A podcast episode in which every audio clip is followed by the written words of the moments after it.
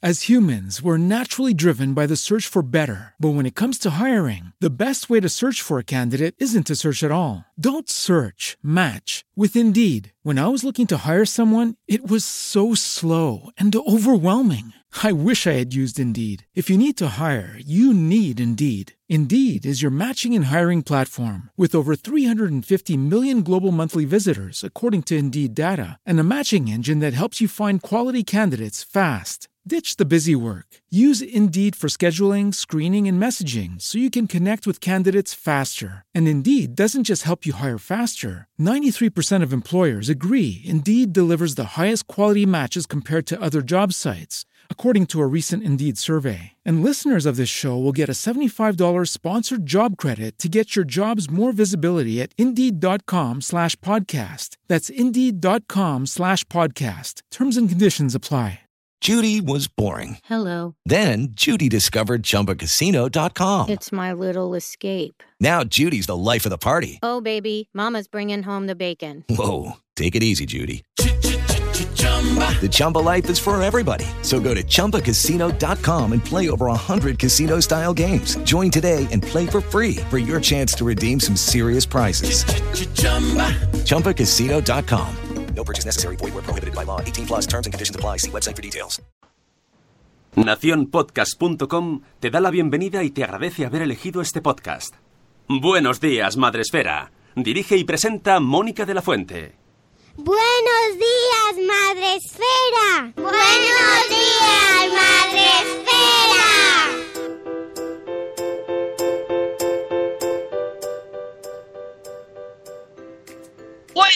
Días, Madre Esfera. Hola amigos, buenos días, bienvenidos a vuestro podcast para empezar el día de la mejor manera posible. Ya sabéis, es Buenos días, Madre Esfera, eh, para empezar el día y la semana, porque hoy es lunes, 14 de enero. Ay, me has y, pillado poniéndolo. me has No, pillado con, bueno, es que tampoco te veo, Sune. Sabes que no sé por Ah, qué. vale. Ah, en Facebook Live sí te veo, pero en Skype no. Pues mejor, pues entonces la he esto- puesto. Entonces, si no me ves, he puesto la fecha bien. Ah, vale. No, me la sé, me la sé, porque he puesto en el guion ahí 14 de enero, lunes 14 de enero de do- 2019. Empezamos el día hablando de un temazo, amigos. Hoy tenemos invitado al que vamos a saludar, que tiene mucho sueño, nuestro amigo Alberto Soler. Buenos días, Alberto. Buenos días. Ay, madre, qué sueño, qué sueño, por favor, para hablar del sueño. Claro, si es que está todo, Claro. todo preparado. Luego Lo somos tenéis todo pensado, lo tenéis todo pensado. los Hombre, claro. americanos, ¿sabes? El Un show. que hacer un programa de tapas. Un programa de tapas, De que le venga con las tapas. por favor. Claro. Las tapas son muy de familia. Sí, son sí, sí. contenido muy familiar. Aquí cada uno lo- se cada uno se trae su producto. Eh, Marta Samamet se trae la ecología detrás cuando viene, tú te traes el sueño y cada uno se trae el Claro, trabajo de claro. casa. Efectivamente, ya sabéis que Alberto Soler, bueno, seguro todos los que nos, nos seguís, ya le hemos tenido incluso en Gente Chachi o sea, y hemos leído muchas veces post suyos. Él es psicólogo en Valencia, ¿verdad, Alberto? Que no me quiero equivocar yo de ciudad, en Valencia, eh, junto a tu mujer, junto a Conchín, que, que la mandamos Sí. un beso, que luego nos escuchará en diferido, porque ya es del, del universo diferido, pero está ahí también contigo trabajando. También está Y también. eh, bueno, pues él tiene un maravilloso videoblog sobre todo, estas píldoras de psicología donde hablas pues cada dos, tres días, ¿no? Más o menos. Sí, bueno, eh, las píldoras las lanzo cada, las nuevas cada semana, pero voy recuchutando píldoras viejas pues cada dos o tres días. Muy bien. Y pues nos, nos trae temazos, temazos, temazos que de Bien, hecho, bien. de hecho me ha costado elegir, pero claro, ha sido como, venga, va, Mónica, da- da- da- dale a El uno. sueño. Y claro, qué mejor tema para hablar a las 7 de la mañana, que habrá gente, Alberto, que habrá pasado una mala noche. Sí, los hay, los hay. ¿sabes? Porque esto de las ojeras de la maternidad y la paternidad están ahí. Así que vamos a hablar contigo sobre uno de los últimos posts que has hecho que, bueno, pues que nos traes el tema de cómo pasarles a la habitación ahí, ellos solicos, ese momento mm, que habrá gente que nos escuche que ya ha pasado por ello que dirán, ya veréis cuando salgan, que es muy típico que te lo digan. Ya. Ya veréis cuando salgan que sean mayores. Sí. Eso sí es sufrir y no esto. bueno, sí, pero no seáis condescendientes. A ver, cada cosa en su momento. Es cierto que cuando tienes que decidir cuándo les pasas a su habitación, pues es un drama, muchas veces. Sí, es ese trama y, también es complicado el, elegir el momento porque mm, como que se presiona mucho, ¿no? Eh, porque se dice siempre que, bueno, se dice ca- cada vez menos, ¿no? Pero que, que los niños tienen que dormir en su habitación, tienen que dormir en su cuna para ser independientes, porque nunca te los vas a quitar de encima. Y claro, mm, una cosa es lo que se dice y otra cosa es lo que luego al final se acaba haciendo. A mí me- hizo mucha gracia, por ejemplo, ayer que puse en, en Instagram una imagen de mis hijos, los dos vestidos de rosa y de azul íntegramente, así en plan súper topicazo, y dije, es una de las cosas que yo siempre dije que nunca jamás iba a hacer cuando tuviera hijos, ¿no? Y, y preguntaba cuáles eran las cosas que otros padres habían comido con patatas, ¿no? Y de las cosas que más decían era del sueño. ¿No? Que decían, no, yo cuando estaba embarazada, cuando esperábamos a nuestro hijo, decíamos, no, no, a su habitación a los cuatro meses, a los seis meses, y aquí seguimos tres años en la cama, no sé decía, nueve años y no quiere dormir solo. Yo digo, hombre, nueve años y no quiere dormir solo. Es que yo tengo 37 tacos voy a hacer y tampoco quiero dormir solo. Bueno, Y seguro que vosotros tampoco. A nadie nos gusta dormir solos. Es que realmente es una de las cosas que nos pasa cuando nos hacemos padres, que tenemos las cosas muy claras, uy, sí, sí, sí, sí, yo lo voy a hacer así, así, así, así, así, así, y, a- y cuando vemos a los demás que tienen hijos y nosotros todavía no, los miramos como, estos tíos que no tienen ni idea. No, pero lo bueno de no tener hijos es que lo sabes todo. Es que lo sabes todo. Cómo tienen que comer, cómo tienen que cruzar la calle, cómo tienen que dormir. O sea, antes de ser hijos, vamos, yo lo que tendrías que haber escrito un libro sobre los niños antes de tener hijos. Ahí está. Claro, ahí es cuando te sale suelto. Ahora es cuando te tienes que plantear las cosas, pero antes te sale todo suelto. Esa es mi teoría de los postgurús de 10 maneras de... Digo, este no tiene hijos. Claro. Sí, la verdad que eso es una realidad, un amor a todos los que no tenéis hijos, que este programa también lo podéis escuchar vosotros, ¿eh? que conste, Bien. pero es verdad que mm, os va a abrir los ojos a una realidad y es que cuando tienes hijos luego la vida se- te das cuenta de que las certezas no existen y de que lo que te le funciona al de al lado pues a ti no. O Claro. tú pensabas que ibas a hacer una cosa y luego resulta que es que no te sale, no te sale. Y entonces, Claro. pues bueno. Así que vamos a. Alberto nos va a ayudar un poquito con este tema. Pero antes, por supuesto, hay que saludar a la gente que está en el chat, porque tenemos en Facebook Live a Kela Capel que nos da los buenos días. Tenemos a nueve meses y un día después a Nuria, también en Facebook Live, a Andy Ru que dice que la suya va a su aire y después de dos semanas durmiendo sola ha vuelto con nosotros y cree que es a raíz del descontrol de horarios de las Navidades. A ver si dentro de unos días decide irse de nuevo a su independencia. Que eso también pasa, ¿no? El, el a veces sí, a veces no. A veces te quiero, a Sí. veces tengo rachas así como un poco que, no, que a lo mío y luego vuelve. Total, Es que es así. Eh, eso también lo podemos, lo podemos ver, pero en Spreaker es donde está el grueso mundial de la población. Tenemos a Pau que nos dice bolas, tenemos a Chivimundo, a Itzel de Cachito a Cachito, a Alberto Soler que como es pro, pues ya sabe que estáis en el chat y él ya está también en el chat. Tenemos también a Ceci de Un Corcho en la Cocina, a Sara Diallo de Escuela, que ayer sacaron un podcast, ya lo podéis escuchar. Eh, tenemos a Catherine Ortiz, a Eduardo del Hierro desde el Trono del Hierro, que por cierto tiene que hacer un frío allí en Valladolid. Yo creo que es el sitio donde más frío hace de España. Pero aquí también hace mucho, amigos. Tenemos a la madre del pollo, a Kela de una mamá marciana que también está por aquí por Spreaker, a Zora de Conciliando por la Vida, a Judith de la Burbuja, a eh, Antonio Poveda, que dice que pasó sueño el suyo. ¿Ves? Si es que estamos en una audiencia muy agradecida, Alberto. Sí, ¿verdad? Sí, sí, sí, sí. Todo, todo el mundo sabe de lo que estamos hablando. A Elvira Fernández, nuestra maestra preferida desde Galicia, que ojo, atención, el miércoles va a estar aquí con nosotros hablando, así que la vais a poder escuchar con ese acento galleguillo que tanto nos gusta. Tenemos a Nanok, buenos días Nanok, un amor. Tenemos a Euti, que dice que se ha dormido, pero que, mm, que claro, se ha dormido Claro. porque precisamente eh, está en ese momento también. Eh, está todo muy bien, muy bien hilado. A Marta de Mujer y Madre Hoy, buenos días. A Eli de Neuras de Madre. Lista interminable de cosas que te comes con patatas, dice Zora, efectivamente. Eh, Lucas se fue a su cuarto a los cuatro meses, dice Poveda, más o menos, no sé si es pronto o no. ¿Cómo? Bueno, ¿Y no volvió? Bueno, oye. se fue. se fue, se fue, estaba buscándolo. ¿Pero o se ha quedado allí ya para siempre? Tenemos a Eso lo guardamos y luego lo comentamos. Claro, los cuatro meses. Yo me lo guardo yo ahí. Tenemos a Nacho Caballero también por aquí. Buenos días, Nacho. Yo desde que soy padre entiendo a la gente que no quiere serlo. Mm, claro, porque es que hay muchas cosas que se sacrifican, eso es así. Unos avanzados. Yo antes los veía que, que no tenían ni idea, ahora los veo unos avanzados. ¿Quién? Los que no, Los quieren, los que no quieren. Es como, yo, yo ya me veo lo que va a pasar y yo no, yo no me lo veía y por eso tuve. Bueno, mientras haya respeto entre ambos bandos Claro, y cada sí, sí. uno haya tomado la decisión consciente y asumiendo las consecuencias, todo bien. Tanto el que sí como el que no. Oye, que hay que respetar todas las decisiones, pero luego las guerras estas de no, porque tú, porque no. No, no, no No, queremos no. discutir. Tenemos también a Cripatia que nos dice mucho sueño nos está costando salir de la cama. Mm, sí. Eh, Nacho dice que lo dice desde el amor más profundo hacia ellos. La paternidad es una responsabilidad tremenda. Es que es verdad, es que es mucha responsabilidad. Todo lo hemos pensado. Y el que, el que no lo haya hecho, miente. Porque es verdad que es, es muy, muy duro, es muy duro y sacrificas muchas cosas. Mira, tenemos a Sergio Amor. Buenos días, Sergio Amor. Cómo me gusta tu apellido. Por fin he vuelto a un directo. Gran mañana para hacerlo.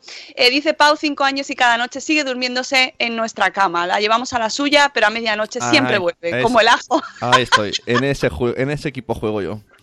Eh, venga, tenemos también a Tapas, buenos días, qué sueño. La, la señora Aquiles, buenos días, queridos.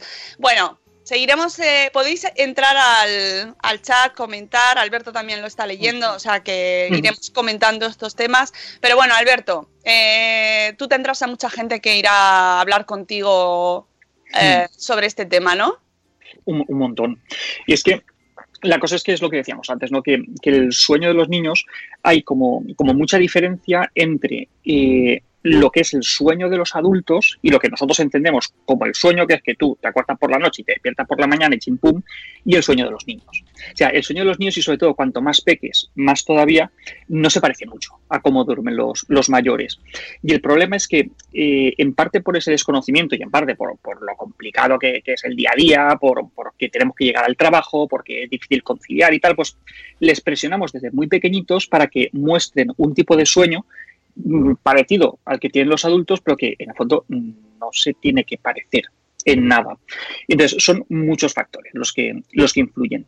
Sobre todo los niños, ya sé, cuando, cuando son muy, muy, muy peques, ¿vale? Desde que, desde que nacen hasta los mm, cuatro meses más o menos, eso es un cachondeo. Es decir, ahí no saben lo que es el día, lo que es la noche, tú tampoco lo sabes, vas de culo. Es decir, es un sueño como con mucha microsiesta a lo largo de las 24 horas del día. Y lo reparten durante esas 24 horas. Es decir, los adultos no dormimos así, pero los niños sí. Claro, que eso es muy importante dejárselo, o sea, que nos preparen a los padres recientes. Claro. ¿Verdad? Que te claro. digan, "Shh, tranquilo, porque esto no Ajusta es, como en los expectativas. anuncios, no es como los anuncios. Sea, Claro. y Ni esa, en las y- series que se pone al bebé, en las películas No. que se pone así. Y esa, frase de, de médico que dice, tú duerme- del médico, tú duermes cuando duerme al niño. Y dices, no, no, no puede ser, la vida no puede ser No. eso. Claro, pero lo que dice, dice, eh, ponerlo en la cuna. Claro, yo conozco más gente que tiene la cuna llena de peluches que que tiene al niño en la cuna. Porque los niños parece que, que- que- que huyen de la cuna como si, como si fuera la peste. Claro. ¿Por qué? Porque las personas, yo lo que decíamos antes, las personas y, los niños son personas también, no, no, estamos acostumbrados a, dormir solos. Es decir, nosotros, eh, tal y como somos hoy en día, nosotros con nuestras casas, nuestras camas, nuestro entorno súper súper seguro, seguimos teniendo la misma fisiología, el mismo ADN que teníamos cuando vivíamos en las cavernas. Entonces yo siempre pongo el mismo ejemplo, que es que nadie nos imaginamos a un ser de, las cavernas, a un humano de las cavernas, diciendo a tu hijo, bueno, cariño, pues sale, vamos a, te voy a llevar a tu cueva a dormir, yo me voy a la mía y ya si eso por la mañana vengo a recogerte. No, pues se quedan todos pintando bisontes en la misma cueva, todos junticos, dándose calor y protegiéndose de lo que pudiera pasar. Y nuestra biología hoy es exactamente la misma que entonces. Os decía que, que los niños se despiertan un montón por la noche. Lo hacen por joder, lo hacen por. No, no lo hacen por capricho, sino que es que su fisiología les lleva directamente a eso. Es decir, los bebés pequeñitos que hacen todas esas siestas a lo largo del día, eso tiene una función a nivel evolutivo. Sobre todo dos. Primera, que tienen el estómago muy pequeñico, no les cabe leche en el estómago y se tienen que despertar cada dos por tres para mamar o para tomar su, su vive porque si no hacen hipoglucemias. Entonces necesitan esos despertares continuados cada, eh, todas las 24 horas para poder seguir alimentándose. Y segunda, es un mecanismo de supervivencia. Tienen que asegurarse con el llanto cada poco tiempo que sus cuidadores están cerca. Entonces, esos niños que dormían tan súper bien en las cavernas que no se despertaron a llamar a sus cuidadores, esos no han pasado los genes. Los que estamos aquí somos los hijos de los que se despertaban cada dos por tres llorando diciendo, mamá, deja de pintar bisontes y ven conmigo. Pues nosotros somos esos. Mm. Claro, porque eso es lo que no. También te digo que ahora mismo los padres sí que están pendientes las 24 horas del día de los bebés. No, quizás no como en su día, ahora quizás Claro. más, porque tenemos hasta los aparatos para controlarlos desde que nacen. Total. A veces demasiado, que nos emparanoiamos mucho, que sí. Claro, a veces demasiado. Pero es verdad que el tema del sueño mm, mm, no, no, no está, no, no, mira que hay- yo creo que sí que se dice. O sea, aunque es verdad Cada que en las, en las pelis y en los y en los medios de comunicación sí que te mm, siguen enseñando esa imagen, pero yo creo que ya lo hemos dicho muchas veces, ¿no? Que los padres no duermen. Eso es por algo. Sí, sí, sí. No, y, y también hay padres que duermen muy bien. O sea, que, que- que- ¿no? Es decir, hay padres que, les toca la lotería y que duermen muy bien. Es decir, yo, yo me acuerdo eh, hace poco, y ese pasa varias veces, ¿no? Que alguna madre o algún padre me dice, oye, no, es que nuestro hijo, es que desde poquito tiempo lo pusimos en la cuna y hay que duerme súper bien. Y es que me sabe mal, yo que no te sepa mal, no disfruta. O sea, déjalo en su cuna y duerme a pierna, a pierna suelta toda la noche. O sea, que, que no te sepa mal. Sí, o sea, si te ha tocado la lotería, disfrútala. Que no es lo habitual, vale, pero que tampoco pasa nada. Eso sí, lo que decíamos antes de los cuatro meses. Sí que es verdad que, la Sociedad Americana de, de Pediatría recomienda que al menos durante el primer año de vida el niño duerme en la misma habitación de los padres. No en la misma cama y sobre todo durante los cuatro primeros meses no en la misma cama y luego comentaremos el tema del colecho porque hay algunos factores que, que pueden ser de riesgo, el tema de la muerte súbita del lactante, pero durante el primer año sí en la misma habitación. Y es uno de los factores que dicen para prevenir el síndrome de la muerte súbita del lactante. ¿vale? Eso de muerte súbita y lactante da mucho, da mucho yuyu, pero, pero cuando hablas del sueño tienes que hablar de, de la muerte súbita del lactante. Y es que durante, durante tiempo también se, se aso- se asociaba el, compartir cama con la muerte súbita del lactante. Eh, se han hecho cada vez más estudios y se ha visto que esa asociación que se hace entre compartir cama con muy bebés y la muerte súbita es algo que solamente se produce cuando se da junto con otros factores. Por ejemplo, eh, padres que fuman, que tienen obesidad, que han consumido eh, fármacos que bajen el nivel de, conciencia o que, o, que tomen, o que tomen alcohol, que tengan en la cama eh, mucho almohadón o peluches o tal que puedan obstruir las, las vías aéreas de los bebés. Es decir, el colecho no es que sea peligroso, sino que hay que tener algunas cosas muy, muy claras, sobre todo cuando son muy pequeños. Por eso a día de hoy se sigue sin recomendar desde la Academia Americana de Pediatría el compartir cama con menores de cuatro meses. Pero eh, sí que recomiendan compartir habitación desde el momento cero, precisamente eso para prevenir la muerte súbita del, lactante. tema del colecho, ahí, ahí, ahí hay mucho, Alberto. ahí hay mucho porque además te encuentras con que siempre, a lo mejor te dices, no, yo no lo voy a hacer. Yo, claro, te, te escucha mucha gente, ¿no? Y dice, claro, no, no, si es que tiene toda la lógica del mundo. Pero es que luego llega a la realidad y es que la única manera de que tú puedas dormir Claro, es meterlos en la cama. es meterlos en la cama. Y, es el momento, en el- o sea, es, la situación en la cual ellos pueden descansar, están a gusto, los padres también, y, y por eso muchísima gente llega ahí. De hecho, eh, se hizo una, encuesta, creo que en Reino Unido, en la que, en la que preguntaban eh, a los padres eh, si dormían con sus hijos, ¿no? Y creo que solamente decían que sí, no, no, no recuerdo los porcentajes exactos, pero no sé, a lo mejor decía que sí un, un 30%, ¿vale? Y luego preguntaban, ¿y cuántos os habéis despertado durmiendo en la misma cama que vuestros hijos? Y entonces respondían que sí el 70%. Claro, no consideran que duerman con sus hijos, pero la realidad es que la inmensa mayoría se despertaban al lado de, de sus hijos pequeños, porque al final, pues mira, yo esta noche he dormido en tres camas. He dormido en mi cama Ah, ¿eh? con mi mujer y con, y con la nena. Luego, a mitad noche me ha llamado uno y está un rato en su cama. Y luego me ha llamado la otra y está otro rato en su cama. Y luego he vuelto otra vez a, a mi habitación. Claro, es que eso de el sueño toda la noche en una misma cama, de una misma manera, no de eso durante, durante unos años, eh, en la mayor parte de las situaciones es complicado. Es, es- es complicado. Y para, para pasarles a su habitación, que, que es un poco lo que, lo que decíamos, también es muy importante que ellos tengan claro que tú vas a estar ahí para ayudarles.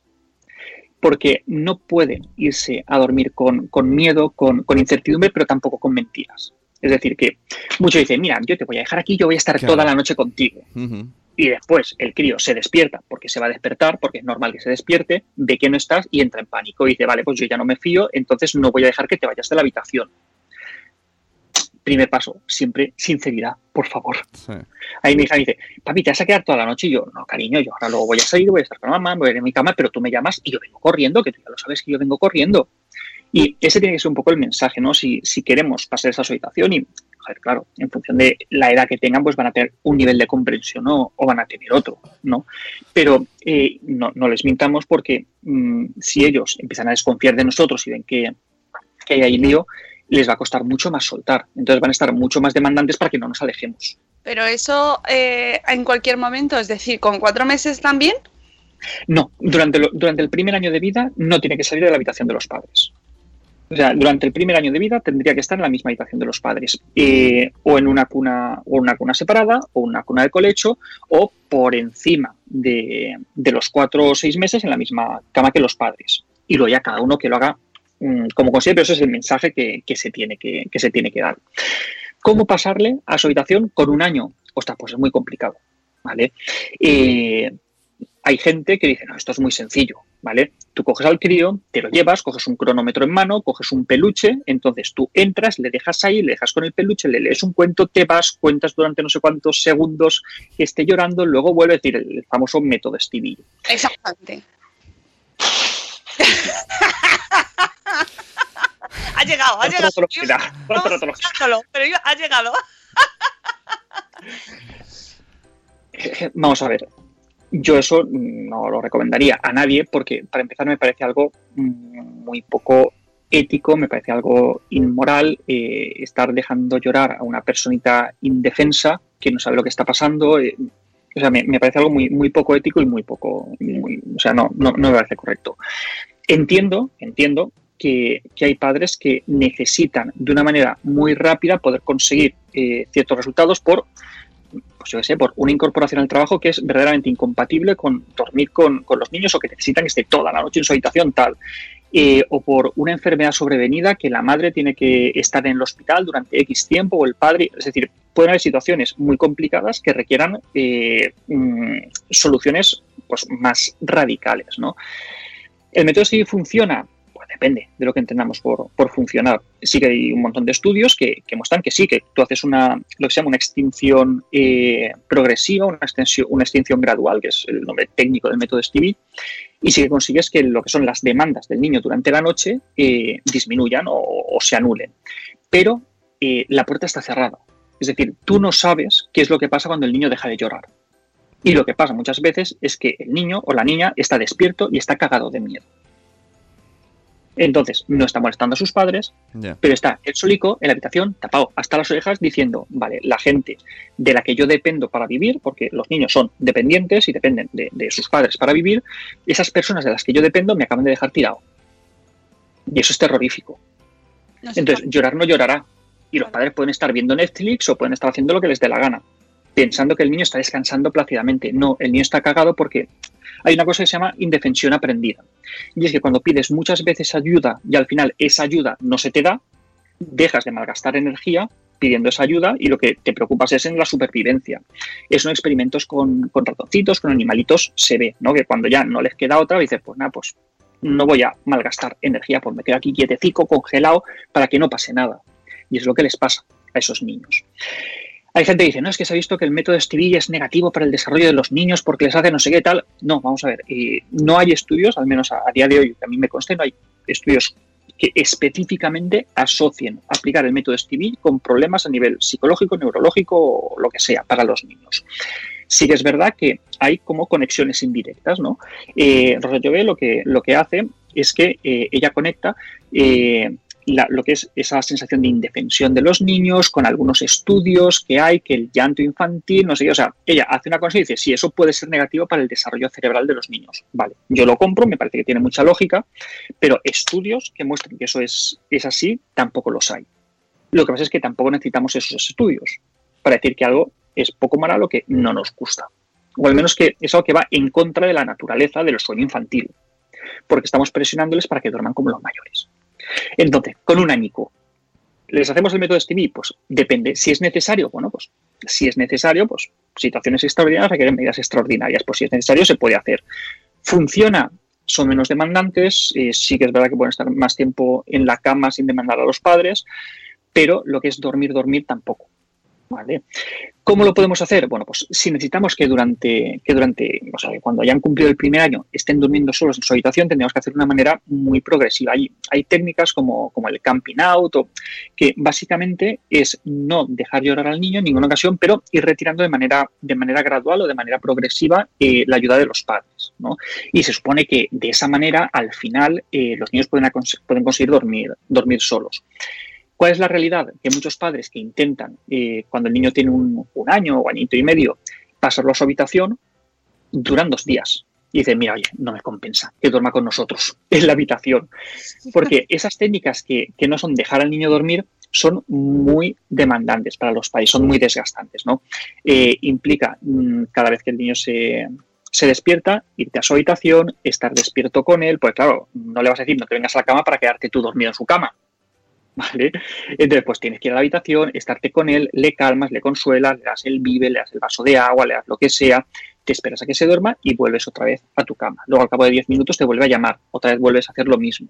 Entonces, a la tercera vez que el crío llama, los padres dicen, mira, ya acaba por saco, que se venga a la habitación, que duerma con nosotros y punto, y ya se irá cuando vaya a la universidad.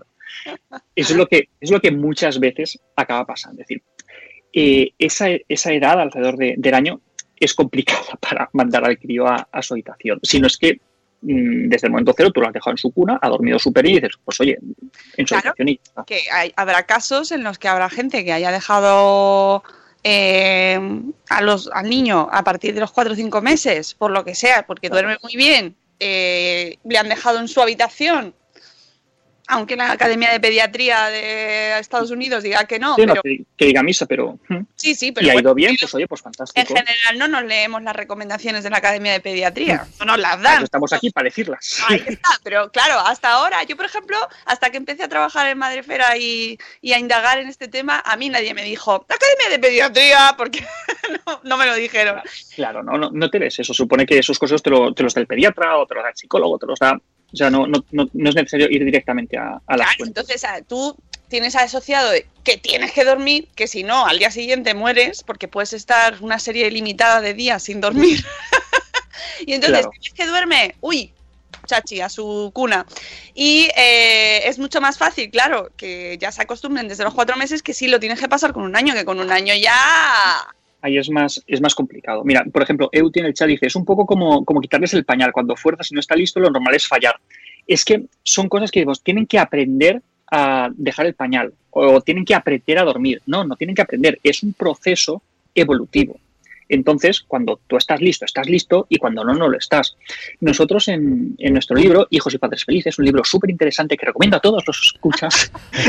no, no, recuerdo si era el tema del sueño o era el tema de, de los pañales, pero que poníamos una, una, cita al principio del capítulo, que es algo así como, no por mucho tirar de la hierba, esta crece más temprano. Entonces, claro, tú puedes tratar de forzar mucho las cosas, pero es que no, lo único que vas a conseguir es, es generar más problemas. Entonces es mejor acompañar en ese desarrollo y cuando al final están listos para dar ese paso, las cosas son muchísimo más, más fluidas. Entonces aquí lo que toca es paciencia. Yo digo que no hay colecho que, que, que sea incómodo, que son camas pequeñas. Entonces, tenemos que tomar las cosas con, con, esa, con, más calma. Yo, esa es mi recomendación. Camas grandes y cómodas en todas las habitaciones. Por, su, por, ya está. por supuesto. Por supuesto. Porque yo, yo no lo he hecho y el fisio está contento. pero, pero ahí eh, pasa algo porque eh, les dejemos venirse a la cama cuando se quieren venir. Es decir, ellos ya hemos conseguido que se queden sí, claro, claro que pasa. en esa cama y de repente vemos que tienen épocas en las que no dejan de venir. Eh, claro. ¿Qué hacemos ahí? ¿Somos blandos o A ver. les mandamos a su cama? ¿Qué hacer? Pues, a ver, eh, hay- aquí hay que ser técnicos, ¿vale? Para, para saber exactamente cómo hacerlo. En función de cómo, de cómo se esté en la cama, pues te haces a un ladico o te haces al otro, ¿no? Eh, si es invierno, pues abres el edredón para que esté calentico cuando se meta. Si es verano, no hace falta. Eh, en función de cada uno, le puedes dar un besito en la frente o se lo das en la mejilla o, pues, en función de cada uno, pues la técnica es una o es otra. Pero sí, pues, pues claro, déjale pasar, pobrecito Angelico, ¿qué, ¿qué vas a hacer? ¿Mandarlo a su habitación con el susto, con el tal? Pues pues a no ser que, que, estorbe, que estorbe mucho y que haya un motivo de fuerza mayor, pues yo no lo impediría, porque va a haber un momento en el que va a dejar de hacerlo. Y en el que luego los padres lo van a echar de menos. Pero no nos, Entonces, Luego nos dicen que somos eh, muy blandos. Se ha quedado clavada. Muy blandos, ha dicho. Muy blandos. Vamos a ver, es que, eh, vamos a ver, es que la crianza de los hijos no es un camping militar. O sea, esto no, no, no, no son las oposiciones para la Policía Nacional, para el Ejército, para la Guardia Civil. Es que, que tenemos que ser blandos. Hombre, pues depende de para qué cosas. Es decir, si, si queremos que nuestro hijo no beba lejía o no se tire por el balcón, pues no toca ser blandos. Tiene que ser muy duro. Venga, hijo, hoy te dejo que tomes un chupito de lejía. O venga, hoy te puedes tirar, pero solamente del cuarto, del séptimo piso, ¿no? Que ya te vas a hacer un poquito de daño, ¿eh? O sea, pues no, pues si tenemos que ser firmes, tenemos que, que ser estrictos y decir, no, cariño, lo siento, pero del cuarto piso no te vas a lanzar. Pero dejarle meterse en la cama, por favor, pues claro, pues que se meta, Angélico, ¿qué va a hacer? Si tiene miedo, si es pequeñito, si no entiende cómo funciona el mundo, si, si somos sus referentes, si nos necesita para sentirse seguro. Que no queremos que se nos meta en la cama, pues le acompañamos a su habitación, nos tomamos hasta que esté dormido, nos quedamos con él y luego volvemos a la nuestra. Mira, dice, por ejemplo, Pau, en, en el, yo, yo estoy aquí leyendo también el Sí, chat. sí, claro sí. Claro, Dice, claro ¿Hay alguna edad, dice, dice Pau, ¿hay alguna edad a la que debamos preocuparnos si aún vienen a nuestra cama? A ver, la, la preocupación es que vengan a nuestra cama, sino todos los factores que, que hay alrededor. ¿Vale? Es decir, eh, si tiene pesadillas eh, muy frecuentes, eh, o si tiene terrores nocturnos con mucha frecuencia, o si de repente hay un cambio muy radical en el patrón de sueño, eso es lo que quizá nos tendría que preocupar, sea la edad a la que sea pero eh, no, no, no hay una edad tope, porque vamos a ver, mientras ellos dependen de nosotros, lo normal es que, es que nos demanden, es que mm, vengan a buscarnos si tienen alguna situación en la cual tienen miedo. Es decir, no, no, no hay una edad a la cual nos tengamos que preocupar. Vamos a ver, eh, si tiene 30 años, se ha ido a vivir con la novia y te lo ves a las 4 de la mañana en la puerta de tu casa diciendo, papá, me he despertado, ostras, algo mal has hecho. Yo qué sé, haberle dado un poquito más de autonomía al chaval. Pero esta situación, no, no hay una edad a la, que, a la que sea preocupante, ni tampoco hay una edad tope, eh, por ejemplo, para compartir cama con los hijos, que muchas veces eh, yo lo que recibo son comentarios en ese estilo, ¿no? Decir, es que mi hijo tiene cinco años y sigue durmiendo con nosotros, me tengo que preocupar. Piensan que se van a hacer dependientes, que no van a tener autoestima, que van a confundirse sexualmente, que yo qué sé. Eh, no, es decir, aquí sí que hay muchos estudios que muestran que, no, que no pasa nada malo y quizá en muchos casos pasa algo bueno. Es decir, que son chavales, de hecho, más independientes, más autónomos, eh, más seguros de sí mismos. Es decir, por arriba no está el problema. El problema, como decíamos, quizá puede estar por abajo, con compartir cama con nenes o nenas muy pequeñitos y cuando sea alguna de, las, de, de esas situaciones de riesgo que, que estábamos diciendo, que es el tabaco, que es el alcohol, que es- esas son las situaciones un poquito más, más complicadas. Claro, la cuestión es, eh, Elvira Fernández, por ejemplo, dice, ¿hasta qué punto es mimo o es necesidad? Es muy complicado. Eh, es que el mimo no es una necesidad. Tan, tan, tan. Claro, es decir, el, sentirnos queridos, el sentir que pertenecemos, no es una necesidad, claro que lo es. Es decir, ¿cómo los niños no van a necesitar que, les mimen, que les cuiden, que es, que es sentir que pertenecen? De hecho, es una de las funciones esenciales de- del desarrollo durante la infancia, ¿no? Ese sentido de pertenencia, sentir que perteneces a, a un, a un sistema, a la familia, y eso es el trampolín para luego lanzarte al mundo. Eh, una parte de nuestro papel como, como padres, aparte del plato de, de comida, de comida caliente, aparte de, de darles una cama, ya sea la tuya o ya sea otra, no nos vamos a meter ahora ya en polémicas otra vez, eh, pero claro, hombre, eh, es darles ese, ese mimo, el saber que siempre que nos necesiten eh, vamos, a, vamos a estar ahí, de día o de noche. Es que a veces parece que de repente cae el sol y cambian las cosas. No, Eh, vamos a ver, lo que se produce durante la noche no es más que un reflejo de lo que se produce durante el día. Es, es- una continuación. Podemos estar durmiendo, nos despertamos a ratos, pero en el fondo es, es continuar con un mismo estilo, con unas mismas pautas de crianza que llevamos a, a cabo a lo largo de- del día. Pero no, es decir, lo- los mismos, pues, pues nunca sobran, claro. Claro, lo Ahí son una necesidad, por supuesto. Lo que pasa es que el- el- yo creo que el punto complicado aquí muchas veces es enfrentarte a ese miedo a sobrepasarte, ¿no? A decir, "Uf, es que le estoy dando todo lo que me pide, ¿sabes? Eh, vamos a ver, es que claro, de todo lo que me pide. eh, yo siempre digo que eh, criar niños por debajo de un año es súper fácil. Es muy, muy, muy fácil. Cansado de cojones, pero muy fácil. ¿Vale? Es muy cansado, pero es muy fácil. ¿Por qué? Porque tampoco te tienes que cuestionar mucho las cosas. Solo tienes que darle todo lo que te pida. Sin cuestionarte nada. Porque todo lo que te va a pedir son necesidades primarias, necesidades totalmente legítimas. Por debajo de un año no te va a pedir irse a Portaventura con los amigos, no te va a pedir un huevo Kinder, no te va a pedir un juego para la Play. Todo lo que te va a pedir son es alimentación, es cariño, es brazos, es sueño, es decir, todo lo que te va a pedir va a ser muy básico. Entonces, lo que te pida se lo das, porque no va a tener ninguna necesidad secundaria ninguna necesidad accesoria es que no hay que darles todo lo que piden. Toma ya, claro que no hay que darles todo lo que piden, pero no hay que darles esos 20 juegos de la Play, eh, no hay que darles alcohol, no hay que... pero eh, lo que son necesidades básicas sí hay que dárselas todas, por supuesto, y de hecho, mm, cuanto más rápido, mejor. Si son necesidades esenciales, cuanto más rápido, mejor, claro. Tengo sed, pues no, te vas a esperar media hora para que te dé agua. No, coño, pues toma el agua. Tengo miedo, pues mira, mañana eh, te ayudaré a, a, que se te vaya el miedo. No, por favor, ayúdame ahora mismo a que se me vaya ese miedo lo que son las necesidades esenciales, cuanto antes las cubramos mejor, por supuesto. Pones en el post, por ejemplo, eh, utilizar una fecha simbólica, utilizar una fecha límite, y a mí lo que me mm. interesa de eso es eh, si el retroceso o si echarnos atrás en esas fechas, en esos límites que ponemos, nos supone luego no saber volver a, coger otra vez el... Vamos a ver, aquí en el, en el puesto estamos hablando de niños un pelín más, más mayores, ¿vale? Sobre todo niños que ya eh, entienden un poco lo que, lo que está pasando, ¿vale? Podríamos empezar a pensar en niños, yo sé, a partir de los al menos dos años o, quizá tres años, ¿vale? Y quizás es donde más problema puede haber, ¿no? Cuando más problema puede haber, pero cuando también su desarrollo eh, empuja eh, con el viento a favor, ¿vale? Porque a partir de los tres años eh, suele haber un cambio bastante importante en, las pautas de sueño, ¿vale? El, sueño de los niños a partir de los tres años ya suelen dejar de, hacer siesta muchas veces, casi todo el sueño es, nocturno y cada vez hay menos despertares, que todavía son frecuentes hasta al menos los seis años, ¿vale? Pero ya hay menos despertares hay que hacer un spoiler aquí, hay niños que no hacen siesta nunca. También los hay, que no quiere decir que no la necesiten. porque en general la necesitan, pero, los hay que no la hacen. Y no pasa nada, tampoco pasa nada. Vamos, que, hay, te ha tocado, te ha tocado, ya está. Cada, niño es un mundo, pero sí que es verdad que si no hacen siesta, eh, tienen que compensar el sueño por algún lado, porque al final las horas de sueño les tienen que salir. Lo habitual es que sí que la necesiten, y lo habitual es que la hagan porque ya casi que se les enchufen. Y cuando no la hacen, suelen acabar el día que parecen la niña del exorcista, también hay que decirlo. Eh, eso, pasa a partir de ciertas horas. Sí, sí, sí, sí, sí, Entonces, a partir de los tres años eh, suele ser un poquito más, más fácil por el nivel de comprensión y porque el propio desarrollo de su sueño pues empuja un poco más en, en esa dirección.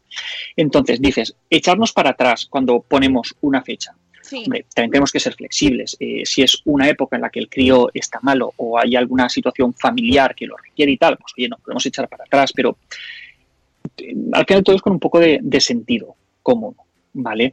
Eh, lo tenemos que hacer como acompañando una dirección, intentar no, mm, no, no, ser inflexibles, no ser muy, como muy, muy radicales, pero ir haciendo de una manera como muy progresiva, ¿vale? Yo recomiendo, pues, eh, hacerlo, empezar, pues, por pasar más tiempo en su habitación, porque tengan una habitación, que muchas veces pasa que los padres dicen, quiero que duerma en su habitación. ¿Qué habitación?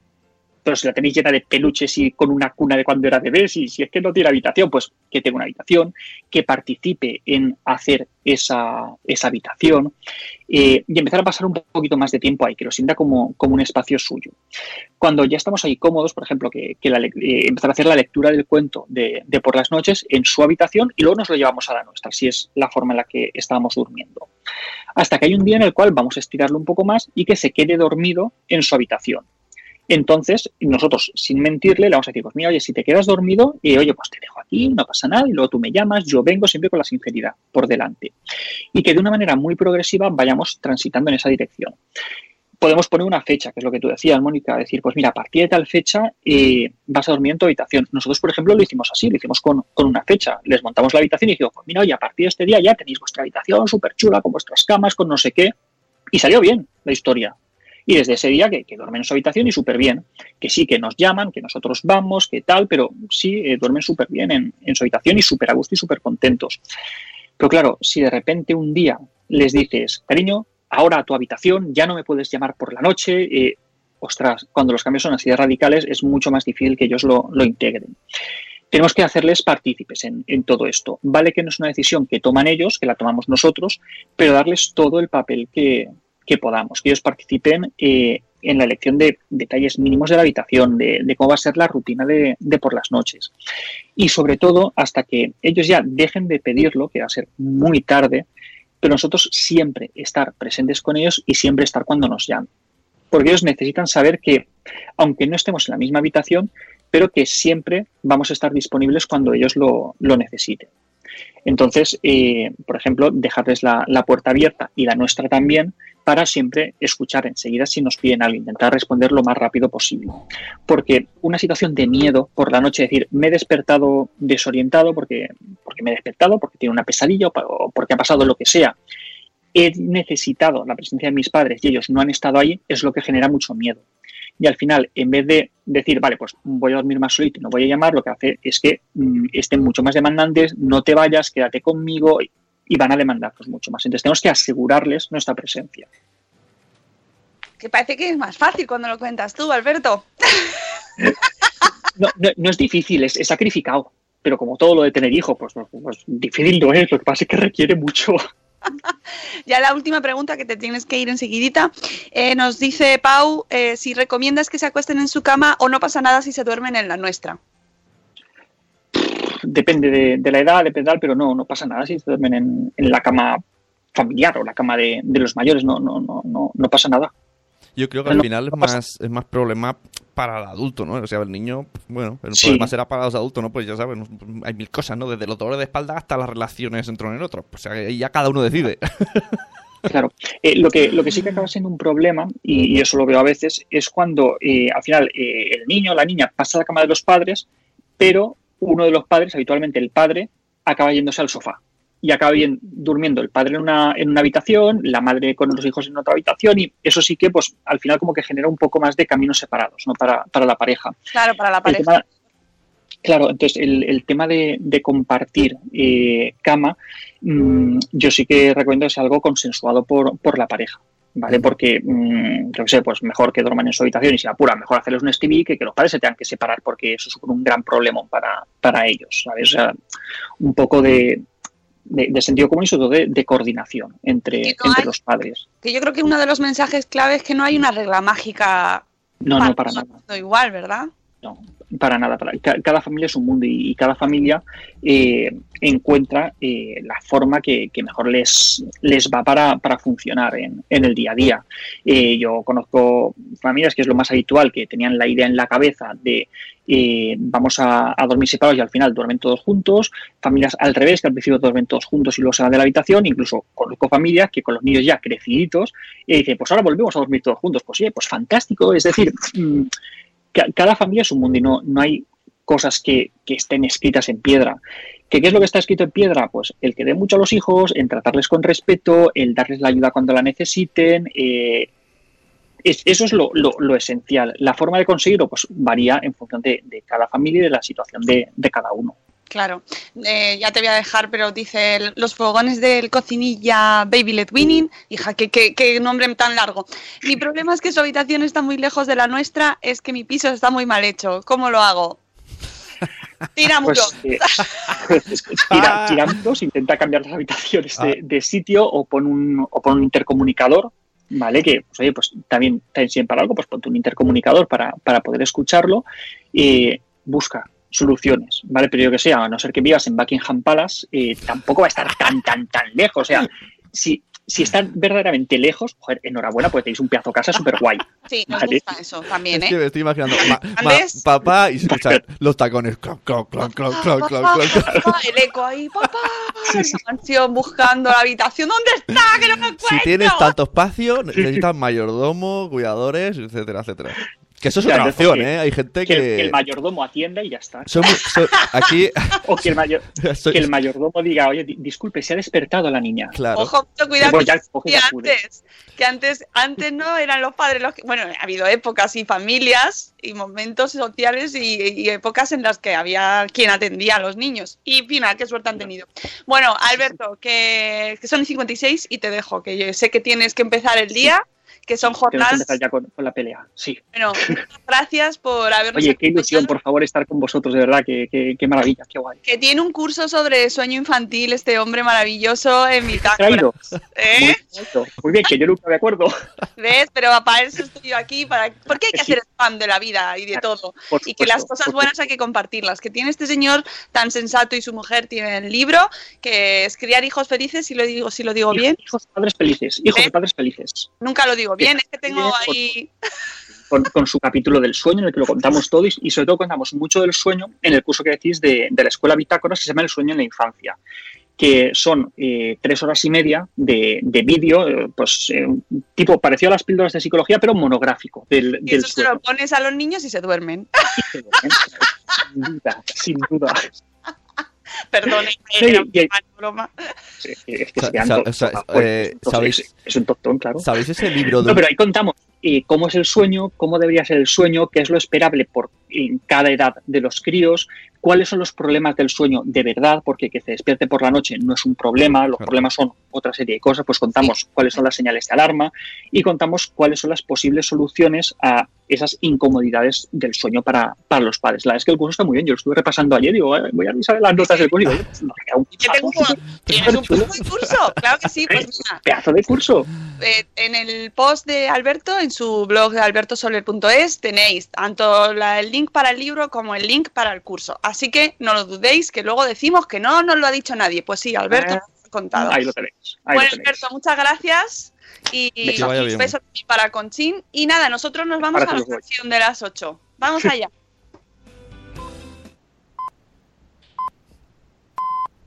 Buenos días, madre espera va a terminar.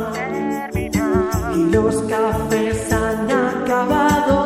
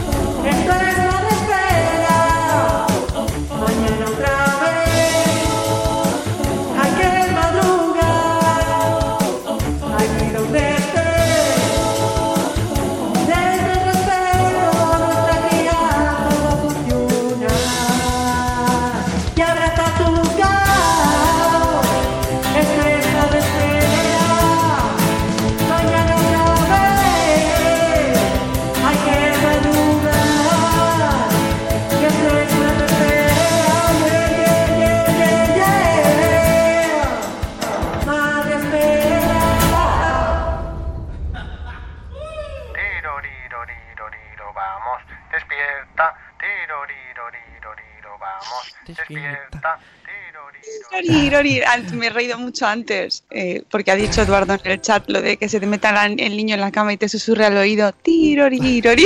No, porque le he dicho ya cuando me veas dame cariño, porque ha dicho el cariño nunca es poco, y me ha dicho, y entonces le han dicho, y dile el tirorirori a Sune. Oye, hay un libro por ahí de un conejo que decía, aseguraban que cuando se lee este libro los niños duermen, ¿no? Y entonces nosotros lo El compramos. conejo, es el cuento, algo del conejo el era. conejo. Sí, sí, y entonces Noé me dijo, mira, porque nuestro hijo duerme fatal, siempre duerme fatal, desde pequeño. Y entonces eh, él lo escuchó. ¿Y qué pasó el día que se lo contamos? Porque como es un rebel de la vida, se le pusieron los ojos como así y dijo, no me voy a dormir, no me voy a dormir. Y cuando... ¿Quieres que te duermas? Exacto, y cuando terminó, y dice, no me he dormido, ¿lo ves? ¿Lo ves? Y yo, ¿qué? Voy a poner una reseña en Amazon. No se ha dormido. No solo no se ha dormido, sino que encima va un mes que no quiere dormir. Se ha revelado. Encima se ha revelado. Yo no te digo nada, ¿eh? Pero tu hijo tiene madera. Sí, sí.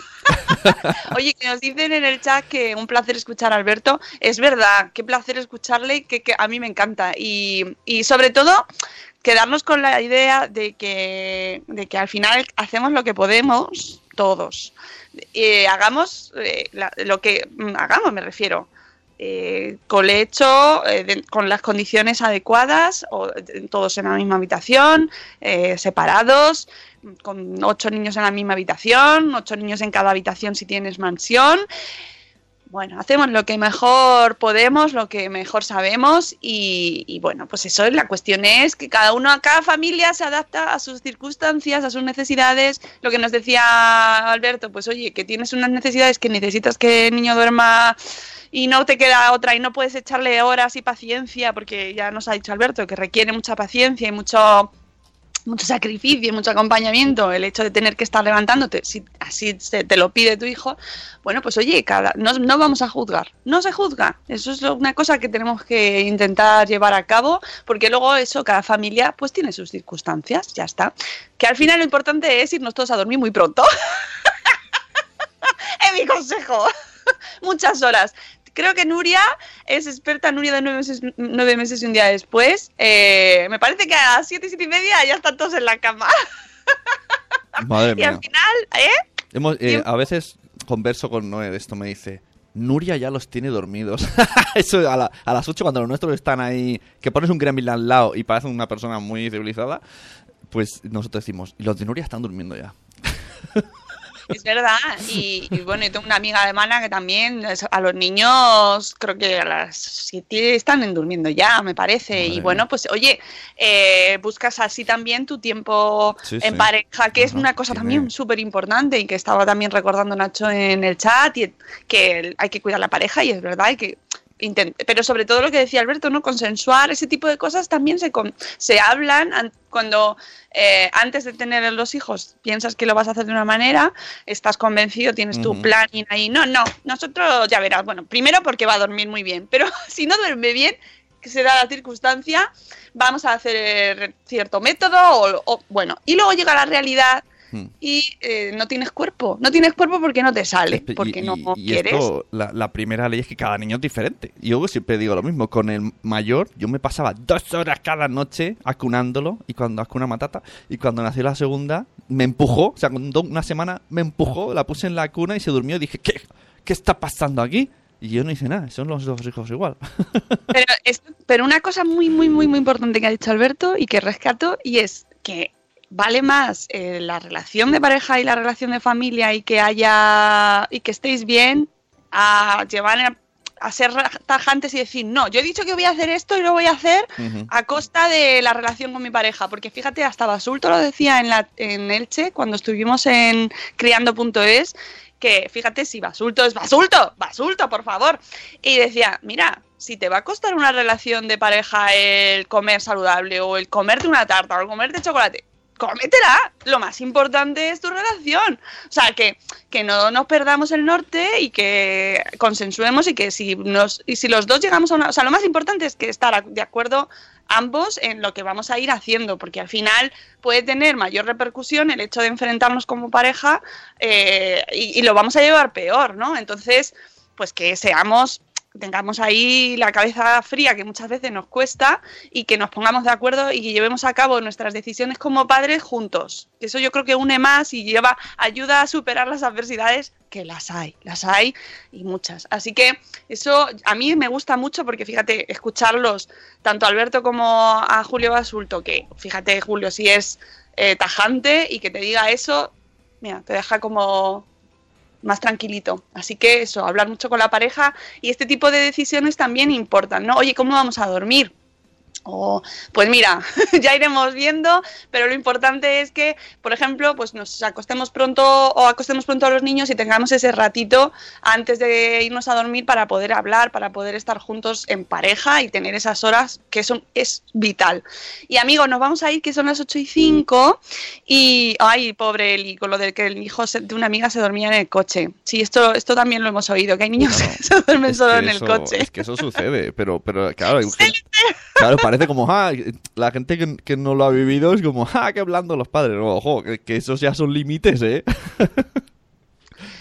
Ya, pero en fin, que nos vamos, que espero que tengáis un lunes maravilloso, mucha suerte Ana con su examen, amigo, mucha suerte y a todos los que tengáis cosas duras hoy, ánimo, que es lunes y los lunes cuesta más, pero mm, venga, vamos a darle energía y vamos a conseguirlo. Mañana volvemos con agenda con nuestra amiga Rocío Cano y eh, pues también con- espero que durmáis bien esta noche. que que le aprovechéis el capítulo del sueño de la mejor manera posible.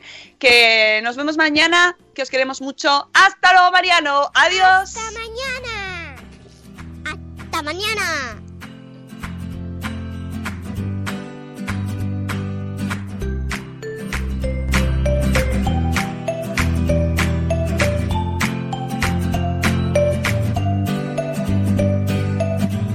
Hello, it is Ryan, and we could all use an extra bright spot in our day, couldn't we? Just to make up for things like sitting in traffic, doing the dishes, counting your steps, you know, all the mundane stuff. That is why I'm such a big fan of Chumba Casino. Chumba Casino has all your favorite social casino style games that you can play for free anytime, anywhere with daily bonuses. That should brighten your day a little.